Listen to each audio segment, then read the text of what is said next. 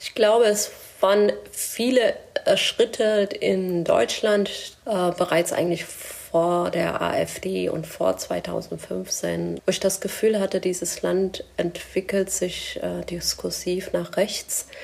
Und ähm, das hat mich natürlich auch persönlich immer tief verletzt, weil ich mich als Teil dieses Landes verstanden habe. Also diese Hater, sage ich mal, das ist nicht das, wo mein Fokus ist. Das kann ich unter Spinner ablegen tatsächlich. Turi 2 Podcast Menschen, Medien, Marken.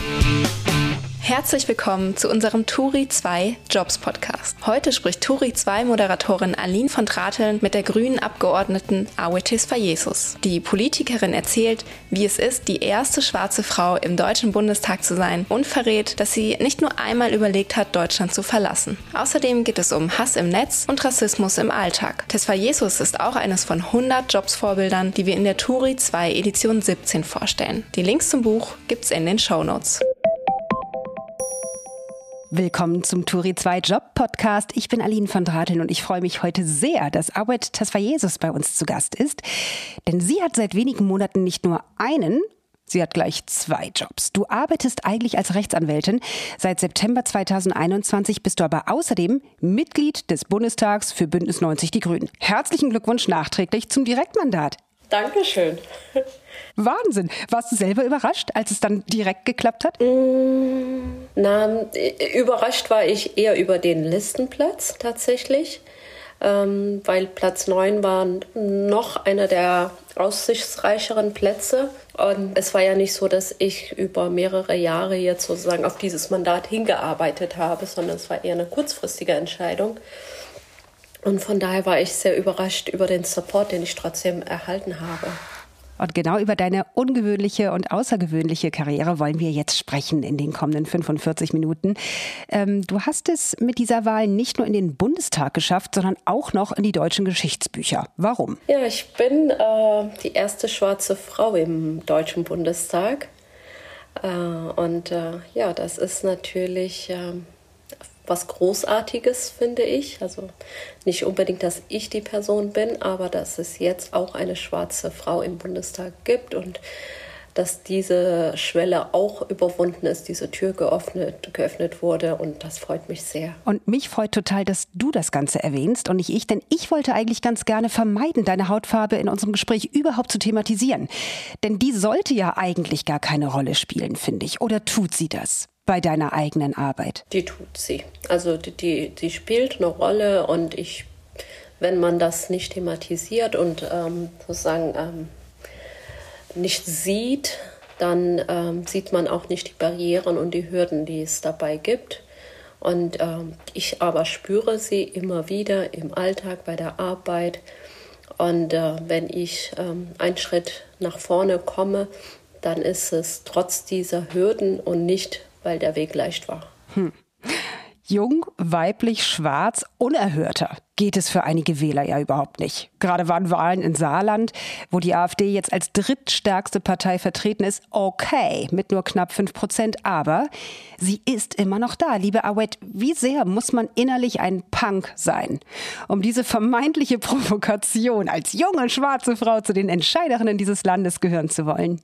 Ich, ich glaube, ich persönlich hatte einfach einen Punkt, wo ich das Gefühl hatte, es gibt keine Alternative. Und äh, manchmal ist das ein guter Anfang tatsächlich. Hm. Äh, nicht ähm, aus einer Haltung heraus zu agieren, wo ich sage, ach, mache ich das oder das, ich kann mich nicht entscheiden, sondern wo man aus sich heraus ganz genau weiß, das ist der Schritt, den ich machen möchte und den ich machen muss. Und äh, alles andere ergibt die, in diesem Moment in meinem Leben einfach gar keinen Sinn. Und das sind meistens auch die richtigen Entscheidungen. Du bist in Eritrea geboren und mit zehn Jahren mhm. mit deinen Eltern und ich glaube auch mit ein paar Geschwistern nach Deutschland gekommen. Das war 1984. Was mhm. ist deine allererste Erinnerung an das Land, das du jetzt vertrittst? Mhm. Es ist so eine allgemeine, es ist gar nicht so spezifisch. Ich weiß, es war so Oktober, November. Ähm, es war so ein Herbst, Anfang Winterwetter. Und das war das, was, woran ich mich erinnere, dieses teilweise äh, braunen Blätter, ähm, diese Kälte, Das war so ein bisschen die, der erste Eindruck. Und wie würdest du Deutschland heute beschreiben mit drei Worten? Boah, das ist schwierig, weil ich müsste mich ja selbst beschreiben. Ich gehöre zu Deutschland dazu. Mhm. Und aus einer Innensicht heraus das dann zu sagen, damals konnte ich ja aus einer Außensicht ein bisschen schauen, aber aus einer Innensicht zu sagen, Deutschland ist so, ist schwierig, weil ich bin Teil von Deutschland und äh, habe, glaube ich, nicht den gebührenden Abstand, äh, um das zu sagen. Mhm. Du hast Jura in Heidelberg studiert. Und das ist lustig, denn ich habe auch Jura studiert, aber in Hamburg. Da gibt es ja mhm. schon einen schwierigen Ruf, was das Abitur angeht. Und damals mhm. raunte man bei mir immer die Studentinnen, oh, Heidelberg, das ist, das ist hart. Die juristische Fakultät dort hat einen hervorragenden Ruf.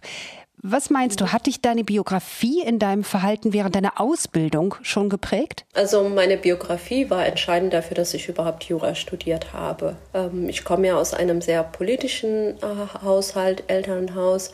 Dein und, Großvater ähm, war auch schon Anwalt, ne? Äh, Richter war er tatsächlich beim obersten Gericht. Richter gewesen. Ähm, aber abgesehen davon, auch meine Eltern sind sehr politisch. All das hat mich geprägt. Und dann natürlich auch mein Fluchthintergrund. Und ich wollte Jura studieren, um gesellschaftlich wirken zu können. Nicht unbedingt auch mit dem Ziel, Anwältin zu werden, sondern hatte das Gefühl, das ist das Werkzeug, was ich brauche, um gesellschaftlich wirken zu können. Und äh, ja, so bin ich zu dem Studium gekommen. Ja, und dann bist du erstmal tatsächlich Rechtsanwältin geworden, Partnerin in einer Anwaltskanzlei mit Schwerpunkt Asylrecht. Was war denn dann dein Auslöser, um als Bundestagsabgeordnete zu kandidieren? Ich glaube, es waren viele äh, Schritte in Deutschland, die immer wieder schockierend waren, immer wieder ne, politische Entwicklung, äh, bereits eigentlich vor der AfD und vor 2015, weit voraus vorher, äh, wo ich das Gefühl hatte, dieses Land entwickelt sich äh, diskursiv nach rechts. Und ähm, das hat mich natürlich auch persönlich immer tief verletzt, weil ich mich Teil diese, als Teil dieses Landes verstanden habe, aber immer wieder wieder gespiegelt bekommen habe. Man spricht über mich ähm, als, ähm, als ein Fremdkörper quasi.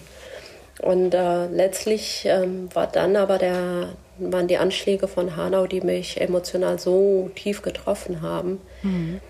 dass ich persönlich das Bedürfnis hatte, an meinem Leben was zu ändern und auch mir selbst in, in den nächsten drei Jahr, 30 Jahren sagen zu können, ja, du hast nach diesem Punkt nicht einfach weitergemacht, du hast für dich äh, eine Veränderung herbeigeführt und du hast versucht, auch am System mitzuarbeiten und zu verändern. Gab es mal einen Moment in deinem Leben, in dem du dachtest, hier möchte ich nicht bleiben? Ja, den, den Moment gab es öfter in meinem Leben. Und deshalb hat mich, glaube ich, auch Hanna so tief getroffen. Den gab es zum ersten Mal, ähm, als ich Abiturientin war, ähm, Anfang der 90er. Und äh, da war es schon mal so, dass ich das Gefühl hatte, ich habe keine Chance in diesem Land ähm, wenn Asylbewerberheime äh, angezündet werden und die Menschen drumherum applaudieren. Das, ja, und da waren ja immer wieder auch solche Ereignisse, die mich alle sehr tief getroffen haben. Und die Anschläge von Hanau waren wieder so ein Moment, ähm, wo ich zurückversetzt wurde in die 90er Jahre ähm, wo ich, wo mir vor Augen geführt worden wurde, dass ich 30 Jahre lang ich persönlich nichts gemacht habe. Man kann natürlich leicht sagen, die Poliz Politik hat nichts gemacht. Aber für mich war das Gefühl, was hast du in der ja. Zeit gemacht? Und ich hatte das Gefühl, ich habe nichts gemacht. Und der erste Gedanke war tatsächlich auch nochmals Deutschland zu verlassen und einen Neuanfang woanders zu starten. Den habe ich aber dann auch irgendwann verworfen und habe gesagt, nein, jetzt ähm, möchte ich einfach daran mitwirken, dass wir hier eine Veränderung haben. Das ist vielleicht ein Gedanke, den geht vielen abhanden, habe ich auch den Eindruck, zu verstehen, dass Deutschland ja nicht etwas ist, was im Bundestag stattfindet, sondern dass wir alle Deutschland sind. Was war bei dir ausschlaggebend zu sagen, ich möchte mich einbringen und eben nicht wegzugehen? Also selbst ich hatte ja ab und zu äh, den, den, Moment, wo ich mhm. dachte, ich, ich möchte hier nicht bleiben, es ist furchtbar. Ähm, woanders ist es manchmal auch nicht viel besser. Ähm, mhm. Aber was hat dich so stark gemacht zu sagen, jetzt werde ich mich einsetzen dafür, dass das nicht mehr passiert? Ähm, zwei Dinge. Äh, zum einen die Einsicht, dass man vor Rassismus nicht weglaufen kann. Hm. Dass es schwierig sein wird, irgendeinen Ort zu finden, ähm, an dem Rassismus nicht existiert. Ähm, Gleichwohl ist mir aber trotzdem bewusst, man kann an Orten gehen, wo es ähm, mehr äh, POCs gibt, mehr migrantische Communities, mehr schwarze Menschen, wo man sich sein Umfeld dann dementsprechend bauen kann. Aber der zweite Punkt war auch, ähm, dass da hätte mein Kind ein, auch ein Opfer bringen müssen. Also er hätte quasi sein Zuhause verlassen müssen, Neuanfang starten müssen. Das ist theoretisch möglich. Das war, war, ich war ja auch in seinem Alter damals. Aber eigentlich wollte ich es ihm gönnen, dass er ähm, da bleibt, wo seine Wurzeln sind, seine Freunde aus dem Sandkastenalter behält und einfach eine Kontinuität hat, die ich nicht hatte. 2009 bist du dann bei den Grünen eingetreten. Normalerweise gibt es dann ja so eine Ochsentour quer durch die ganzen Gremien.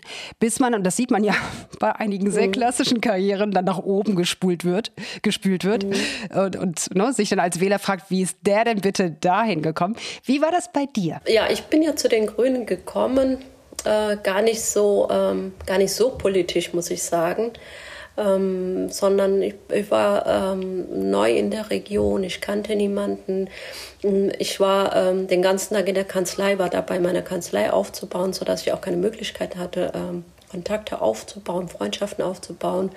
Und nach einer Weile dachte ich, du musst mal irgendwie unter Leute kommen und auch dich hier zu Hause fühlen. Also immer nur ähm, in der Kanzlei sein ist ähm, auf Dauer auch nicht das Richtige, wenn du hier verwurzelt sein willst.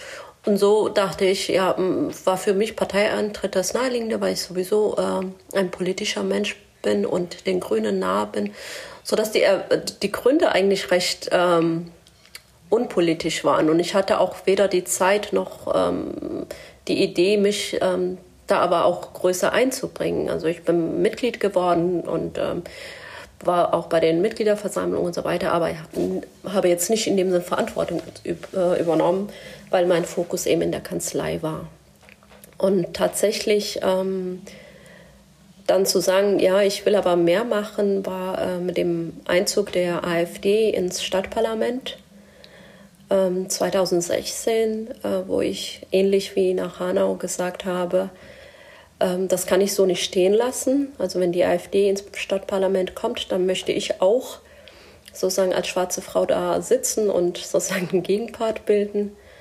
Und da ähm, habe ich mich entschlossen, auch meine Zeit, äh, meine Arbeitszeit zu reduzieren, um auch ähm, mehr Kapazitäten für mein Ehrenamt zu haben und mich ehrenamtlich dann im Stadtparlament auch äh, einzubringen. Ist gerade eine gute Zeit für politische Quereinsteigerinnen? Es ist immer eine gute Zeit. Also ich weiß es nicht. Ich glaube, es ist gut, wenn man authentisch ist und seine Ziele wahrhaftig ähm, verfolgt ich glaube, die Menschen sehen das und das, das ist immer gut, glaube ich. In, in vielen Stellen, glaube ich, wenn, wenn man sagt, das ist das Thema, wofür mein Herz brennt, was mich äh, begeistert, wofür ich wahrhaftig mich einsetzen möchte. Das ist etwas, glaube ich, was zu allen Zeiten immer erkannt wird, wahrgenommen wird und auch ähm, ja, was die Menschen haben wollen. Welche deiner Qualifikationen ist die wichtigste für deine Karriere? Es hilft natürlich sehr, dass ich Juristin bin, weil wir arbeiten ja äh, einfach mit Gesetzen und das ist etwas, was mir bekannt ist, wo, womit ich schnell ähm, mich anfreunden kann.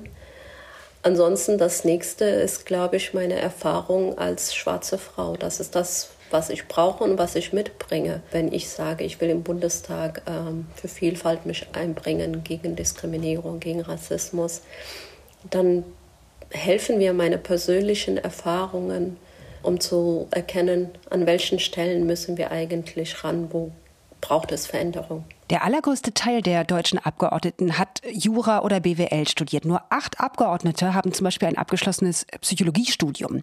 Fünf sind Erzieherinnen und nur zwei haben zum Beispiel eine Ausbildung zur Krankenpflegerin absolviert.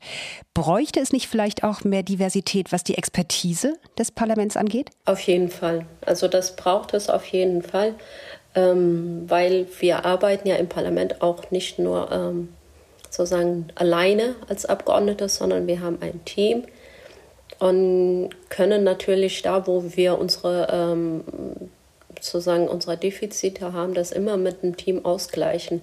Das heißt, ähm, nur weil man im Parlament jetzt mit viel Gesetzestexten arbeitet, heißt das nicht, dass ich selbst Juristin sein muss. Ähm, genauso wenig wie, ähm, weil ich einen Instagram-Account habe, mich gut mit Social Media auskennen muss. Ich kann mir immer auch da, wo meine Schwächen sind, Menschen dazu holen. Wichtig ist, dass wir die Erfahrungen in dieser Gesellschaft auch widerspiegeln als Parlament. Und das ist nicht so leicht zu ersetzen. Die Erfahrung, die eine Krankenschwester macht, die Erfahrung, die eine alleinerziehende Mutter macht, das sind die Sachen, die man nicht ähm, einfach theoretisch anhand von Büchern ähm, erlernen kann, sondern da braucht es diese Erfahrungen im Parlament und daher brauchen wir diese Vielfalt wirklich und müssen uns auch aktiv überle überlegen, was wir tun können, um das, äh, um auch äh, unsere Gesellschaft wirklich wiederzuspiegeln. Mhm. Die Bevölkerung wird ja immer diverser. Die Institutionen hinken da ganz eindeutig noch hinterher. Da hast du wahrscheinlich die besseren Zahlen.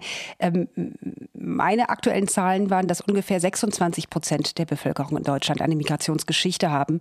Von den Vertretern mhm. im Parlament aber nur 11 Prozent. Und von genau. denen sind weniger als die Hälfte Frauen. Und bis zu deiner mhm. Wahl gab es keine einzige schwarze Stimme. Ist das ein mhm. Zufall oder woran liegt das? Also keine einzige schwarze Stimme stimmt nicht. Also wir hatten ähm, schon mit äh, Karam Badiabi, einen schwarzen Mann und Charles Huber vorher auch. Mhm, aber von den aber Frauen. Keine, mhm. Genau, keine Frauen.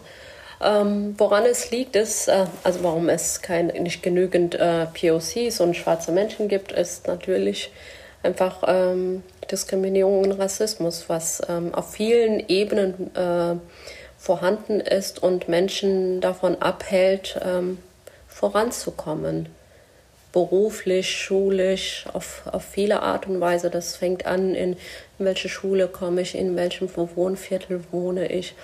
All das wird beeinflusst von, den, von diesen Fragen, wie ich angesehen werde, wie, welche Rolle mir zugeordnet wird. Und dann auch, was natürlich so ist, ist, dass viele junge Menschen diese Attribute auch annehmen und sozusagen das ähm, so akzeptieren und hinnehmen. Und das ist für mich immer ein Kampf auch zu den Menschen klarzumachen, klar könnt ihr das auch machen. Und äh, denkt nicht, dass alle anderen viel schlauer sind oder viel mehr könnten. Ihr müsst nur ran, ihr braucht die Erfahrung, aber ähm, das könnt ihr genauso. Ohne auch nur irgendwie die Herausforderung, die du überwinden musstest, relativieren zu wollen. Vorurteile kennen ja viele Menschen. Hast du mal Tipps zum Beispiel von Annalena Baerbock bekommen, wie du dich denen entgegenstellen könntest? Nein, also das tatsächlich nicht. Ähm, ich glaube, es ist auch nicht so, dass ich, ähm, ja, dass ich jetzt mit den KollegInnen rumlaufe und sage, wie, wie gehe ich nur mit, mit Vorurteilen rum. Das ist ja etwas, wo, glaube ich, ich am ehesten Expertin bin, weil ich mein ganzes Leben damit äh, umgehe und damit gelernt habe, umzugehen. Ich glaube, es ist tatsächlich so, ich, da, ähm, da, wird mir auch kaum jemand äh, Tipps dazu geben können, weil die Erfahrung eher bei mir liegt und nicht bei den anderen. Hass im Netz zum Beispiel trifft ja auch viele, aber ganz besonders eben Frauen und vor allem Politikerinnen. Renate Künast mhm. zum Beispiel hat da juristisch auch einen Meilenstein natürlich gesetzt. Ähm, mhm. Wie schützt du dich da? Ich ähm, blende das weg, tatsächlich. Wie schaffst du das, das ist, Arbeit? Ähm, weil ich mich über, also diese Hater, sage ich mal, das ist nicht das, wo mein Fokus ist. Das, worüber ich mich wirklich, wirklich ärgere, ist der Alltag. Und äh, die Menschen, die meinen, es sei nicht so schlimm oder die selber nicht erkennen, wenn etwas rassistisch ist, etwas kleinsprechen. Und das ist das, was, was unser Alltag prägt und was unsere Chancen ermöglicht oder erniedrigt und nicht die Hater. Also das, das kann ich unter Spinner ablegen tatsächlich.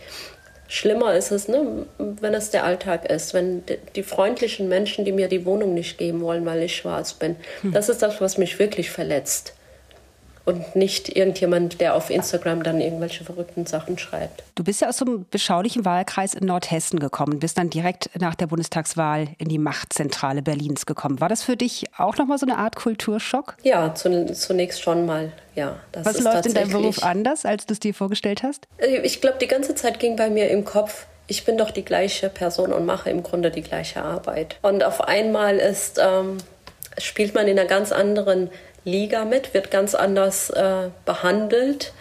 Ähm, und ja, das, das war schon sehr, sehr befremdlich tatsächlich, wie, wie, wie wichtig solche ähm, Labels sein können. Ne? Also ich habe jetzt ähm, die zuschreiben, Bundestagsabgeordnete, und das ist wichtig, was ich jetzt sage, obwohl das nicht anders ist als vor einem halben Jahr. Und, ähm, und dann denke ich an die vielen Menschen da draußen, die so viel ähm, inhaltlich wichtige Arbeit machen und von denen ich vielleicht auch viel lernen könnte. Und denke, jetzt bin ich quasi auf einer höheren Stufe der Leiter. Und äh, das empfand ich teilweise, ist das sehr irritierend oder immer noch tatsächlich. Ähm, das zeigt mir, dass wir weniger auf die Inhalte äh, achten als ähm, auf die Positionen. Wann wurde dir das zum ersten Mal bewusst? Jetzt habe ich Macht? Recht schnell in, ähm, im ganzen Umgang. Also so im ganzen Bundestagswesen, sobald bekannt ist, dass man MdB ist, also Mitglied des Bundestags und nicht Mitarbeiter, verändert sich zum Beispiel die Tonlage.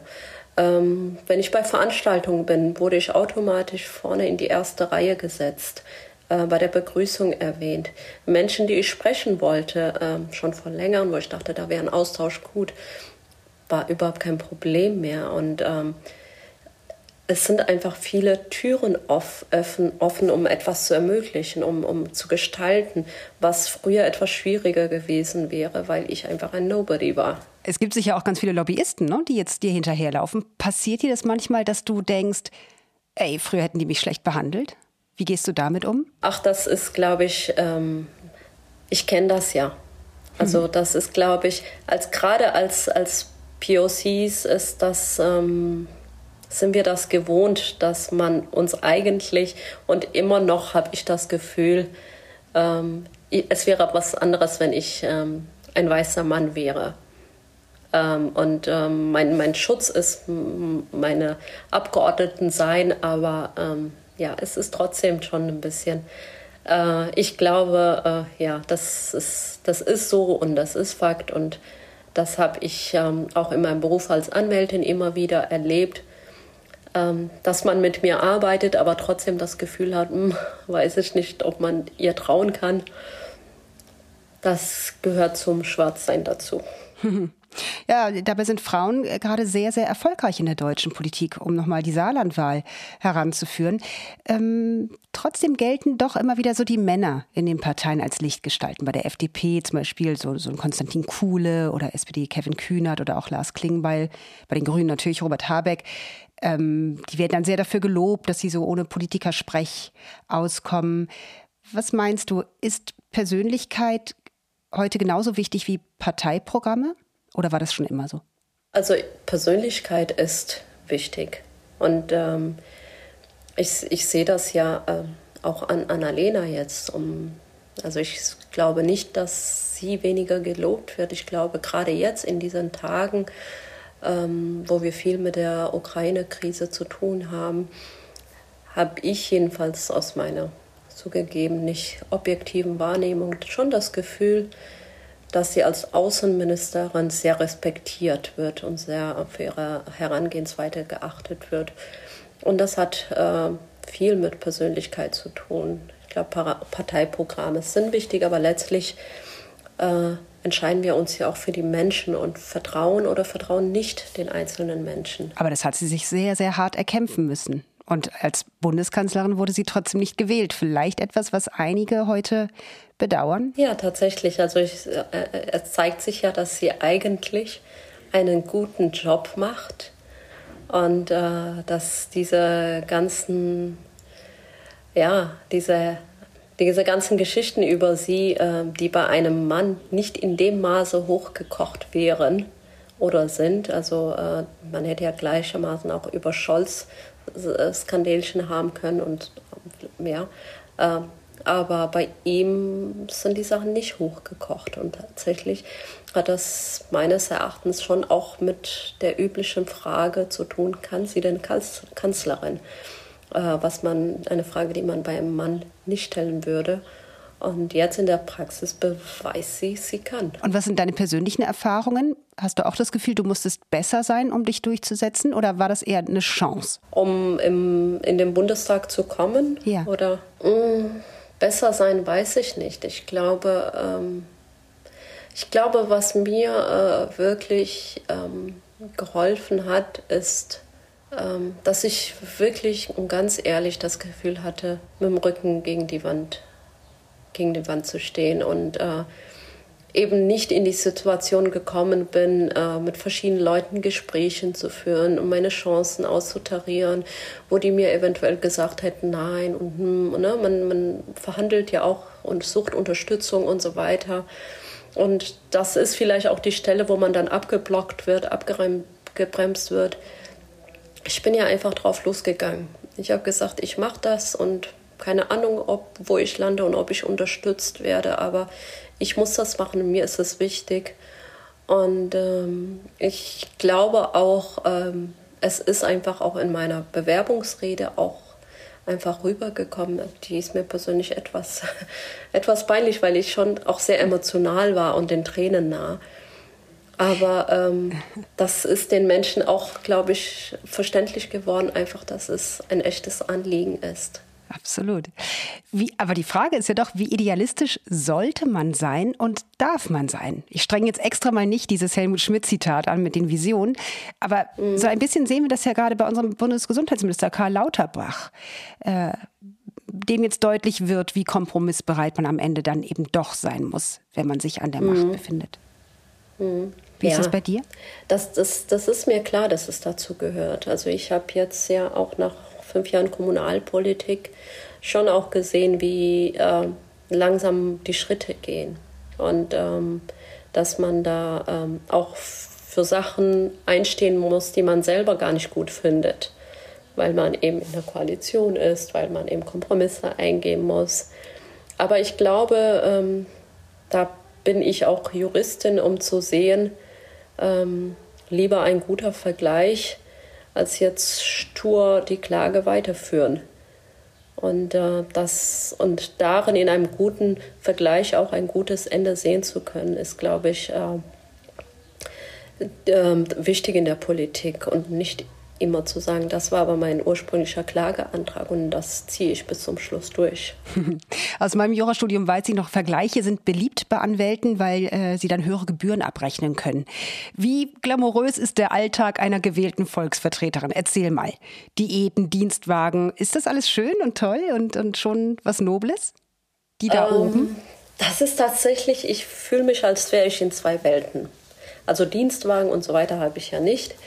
Ähm, also mein Alltag in Berlin ist, ich bin im Hotel, habe kein, keine Wohnung und äh, stehe sehr früh auf und gehe in den Bundestag oder ins, äh, ins Büro und äh, verbringe den ganzen Tag dort bis spät abends und pendle zwischen den einzelnen Gebäuden des Bundestages. Und von Berlin an sich kriegt man nicht viel mit, ähm, weil man eben in diesem kleinen Zentrum ist. Ähm, was man aber mitbekommt, ist natürlich, ähm, ja, das, da, da ist eine gewisse Atmosphäre. Ne? Also äh, man wird begrüßt am Eingang. Ähm, also ja, der Umgang mit einem ist schon sehr respektvoll. Staatsmännisch, genau. staatsfraulich. Genau, genau, das ist es. Und dann, und dann kommt die sitzungsfreien Woche, wo ich nach Hause komme, wo ich Mutter bin und schaue, ob mein Haushalt läuft, ähm, was mein Kind braucht, ob die Wäsche sich angesammelt hat oder ob die Familie das schon gut im Griff hat. Und das ist wieder eine ganz andere Welt. Und äh, da bin ich auch froh drum, dass ich das auch habe. Das erdet. Das kenne ja. ich auch aus meinem Privatleben. Mhm. Aber sag mal, deinen Job macht man äh, wegen des Geldes sowieso nicht, oder? Ich bin ja immer überrascht gewesen, wenn man mal das Jahresgehalt von Angela Merkel äh, mhm. sich angeschaut hat. Das, weiß ich, was war das? 210.000 Euro Jahresgehalt oder so? Mhm. Das steht eigentlich in keinem Verhältnis zu dem Durchschnittseinkommen mhm. eines CEOs, der immer noch Autos bauen lässt, zum mhm. Beispiel. Jedenfalls bestimmt nicht als Jurist. Ich weiß ja nicht, was ähm, andere Studiengänge und ähm, bekommen würden, aber als Jurist und wenn man es als Jurist darauf anlegt, ähm, gut und viel zu verdienen, gibt es ja durchaus Möglichkeiten. Ich habe mich bewusst äh, entschieden, äh, Migrationsrecht zu machen, was finanziell nicht besonders lukrativ ist. Ähm, von daher war das für mich schon ein großer, auch finanzieller Sprung und Veränderung. Aber äh, nichtsdestotrotz, wenn man bedenkt, ähm, dass es auch immer auf vier Jahre angelegt ist, dass danach quasi im Grunde, wenn man so will, ein Karrierebruch stattfindet und man total von neu anfangen muss, gegebenenfalls quasi die Kanzlei von Neuen aufbauen, dann ähm, rechnet sich das finanziell nicht. Also das ähm, äh, auf vier Jahre zu planen und nicht sozusagen längerfristig ist unvernünftig und aus finanziellen Gründen äh, ist das nicht empfehlenswert. Aber ähm, es ist, wenn man politische Ziele hat, eine ungemein große Chance zu gestalten. Lass mal, wenn man so will, über deinen Auftraggeber sprechen, über die Grünen. Hätte es eigentlich auch eine andere Partei sein können, für die du dich aufgestellt hättest? Nein, also für mich tatsächlich nicht. Ähm, ich habe, als ich bei den Grünen eingetreten bin, es ist ja immer was anderes, die Grünen zu wählen oder dann auch wirklich Mitglied zu werden. Ähm, da habe ich nochmal überlegt und alle Parteien verglichen und äh, jetzt ohne jetzt zu sagen, ähm, die Ausschlussgründe bei den anderen Parteien benennen zu müssen, muss ja niemanden schlecht machen, war für mich schnell klar, also es sind nur die Grünen, die in Frage kommen und wenn ich mich da nicht wohlfühle aus irgendwelchen Gründen, hätte ich keine andere Partei, wo ich aktiv sein könnte. Was würdest du Leuten raten, die etwas verändern wollen, die Welt ein bisschen besser machen wollen? Ja, so blöd es vielleicht mhm. klingt. Sollten die sich politisch engagieren oder lieber Kindergärtnerin werden und den Nachwuchs fördern? Ich glaube, es gibt so, so viele Möglichkeiten. Ähm, ich würde das nicht auf ähm, politische Betätigung begrenzen. Ich glaube, man muss schauen, ähm, wo liegen die eigenen Talente, wofür begeistert man sich. Ich bin ja, wie gesagt, schon im Elternhaus sehr politisch aufgewachsen, sodass ich mir ein Leben ohne Politik nicht, nie hätte vorstellen können. Ähm, ich habe, als ich meinen Mann kennengelernt habe, schon gesagt, also wenn du jemand bist, der nie die Zeitung liest, werden wir nicht zusammenpassen. Also das gehört einfach für mich dazu, zum Alltag, zum Leben. Ähm, nichtsdestotrotz, ähm, Ehrenamt kann auch sein, Kinder im Fußball trainieren und da macht man schon so viel damit. Ähm, einfach, da gibt man den Menschen auch ja, Kindergarten. Also ich glaube, in, in allen kann man die Welt zum Besseren verändern tatsächlich, wenn man sich bewusst ist, was man macht und ähm, auch engagiert daran geht. Ähm, gibt es in vielen Möglichkeiten. Selbst wenn man sagt, ich möchte politisch tätig werden, heißt es auch nicht in der Partei, sondern man kann auch aktivistisch, was ja viele machen, ähm, auch aktiv sein. Und äh, auch das ist eine sehr, sehr gute Lösung. Und es braucht diese verschiedenen Elemente. Ja, ich habe auch den Eindruck, so Politikverdrossenheit ist over, oder? Das war ja so ein bisschen das Ding. Also wir sind fast gleich alt, Awed. Mhm. Ähm, als ich Abi gemacht habe, war das so das große Ding. Irgendwie mhm. keiner interessiert sich mehr für Politik. Mhm. Ich erlebe meine Kinder und deren Freunde als sehr engagiert. Die gendern, ja. total entspannt, äh, mhm. motzen mit mir, wenn ich mal Fleisch mache und so. Ach, du mhm. bist Mutter. Teilst mhm. du meine Beobachtung, dass ja, alles gut total. werden könnte? Oder ist es also, so dieses Berlin-Mitte-Ding und die Realität sieht ganz anders aus? Nein, also ähm, ich glaube, es sind immer wieder Phasen. Es wird wieder eine Phase kommen, wo, wo, wo die ähm, Jugend total unpolitisch ist.